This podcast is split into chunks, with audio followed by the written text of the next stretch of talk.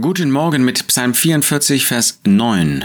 Da lesen wir, dass die Söhne Koras Folgendes geschrieben haben. In Gott rühmen wir uns den ganzen Tag und deinen Namen werden wir preisen in Ewigkeit. Wessen rühmst du dich? Vielleicht deine eigenen Taten, deine eigenen Werke, deine eigenen Entscheidungen? Vielleicht deiner selbst, dass du dich siehst, was du alles gepackt hast, dass du von dir sprichst oder dass du davon sprichst, was Menschen durch dich eine Veränderung erfahren haben, wie sie Nutzen bekommen haben, wie sie irgendwie weitergekommen sind im persönlichen oder sogar durch einen öffentlichen Dienst. Das haben die Söhne Koras nicht getan. In Gott rühmen wir uns den ganzen Tag. Paulus sagte auch, er will sich keiner Sache, keiner Person, schon gar nicht seiner selbst rühmen, sondern allein des Kreuzes Christi. Das war das, was ihm wichtig war.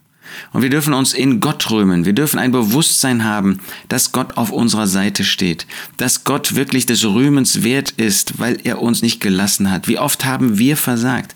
Wie oft haben wir einen eigenen Weg eingeschlagen? Wie oft haben wir etwas getan, was ihn verunehrt hat? Wie wenig könnten wir selbst im besten Wollen uns auf uns selbst stützen? Wie oft versagen wir? Und trotzdem sind wir oft so selbstbewusst, sind wir doch so oft auf uns selbst gerichtet. Nein, in Gott rühmen wir uns den ganzen Tag.